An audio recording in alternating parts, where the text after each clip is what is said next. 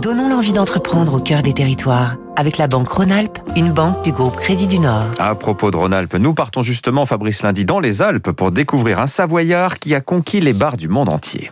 Elle se dit experte en assemblage aromatique. La maison Routin qui produit des sirops de fruits en Savoie depuis presque 140 ans. 1883, l'herboriste Philibert Routin élabore un assemblage de 35 plantes des Alpes. Le vermouth de Chambéry est né. Et dans la foulée, la marque 1883, celle d'une gamme de plus de 120 parfums. Grenadine, menthe verte, yuzu, fleurs de cerisier, madeleine, avec un ingrédient commun à tous, l'eau des Alpes. Tous sont produits dans une seule usine à la Motte Servolex à côté de Chambéry.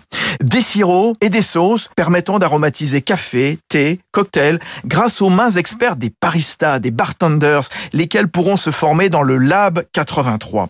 L'entreprise savoyarde a su en effet entretenir un réseau de distributeurs très poussé, au point qu'on va retrouver la marque à Londres, Seattle, Sydney, Dubaï, plus de 90% des ventes de 83 se font à l'étranger. Loïc Couillou, son président. On a affaire à une communauté de, de jeunes, hein, de barman, de baristas, de bartenders, euh, chinois, russes, coréens, japonais. On a mis un fort accent sur ce développement au travers de la communauté sur, sur Instagram. On défend aujourd'hui le drink design à la française et, et on veut chez 1883 aujourd'hui euh, donner à la France euh, de vraies lettres de noblesse dans ce métier du cocktail.